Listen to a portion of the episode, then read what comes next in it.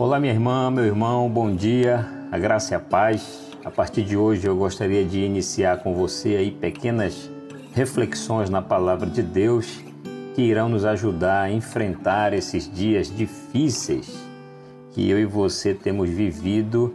Então, nesses dias, ter a palavra de Deus como como aquela que nos conforta, nos consola, nos ajuda, ah, é muito importante. Então, ah, eu gostaria de iniciar com você uma série de, de pequenas devocionais que tem como objetivo animar a nossa fé, a fortalecer a nossa crença e a nossa confiança no Senhor Jesus Cristo. Quem nunca disse a seguinte frase: Se você for comigo, eu vou. Por que, que a gente fala isso? Por que, que a gente pensa isso? Por que, que a companhia de alguém acaba produzindo em nós certa coragem?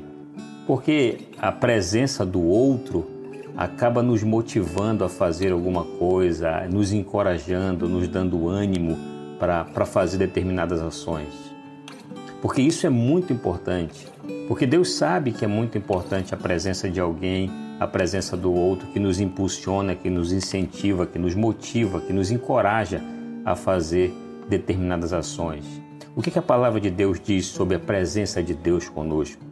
O texto de Hebreus, o capítulo 13, o versículo 5, a parte B do versículo diz o seguinte: Eu nunca te deixarei, nunca, jamais te abandonarei. Vejam só, meu irmão, minha irmã, você e eu nós podemos contar com a presença constante de Deus, comigo, com você, te assistindo, te ajudando. Isso significa que o nosso encorajamento, que nossa fé, que a nossa constância é de fato firme e inabalável. Por quê?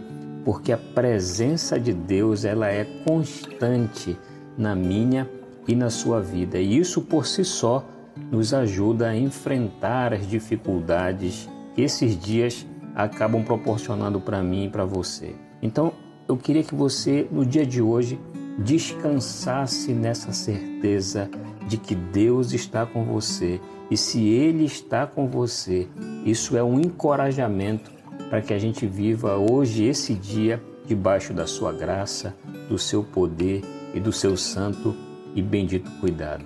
Que a graça de Deus, que o poder de Deus nesse dia te abençoe, te guarde e te livre de todo mal. Um forte abraço, que Deus te abençoe.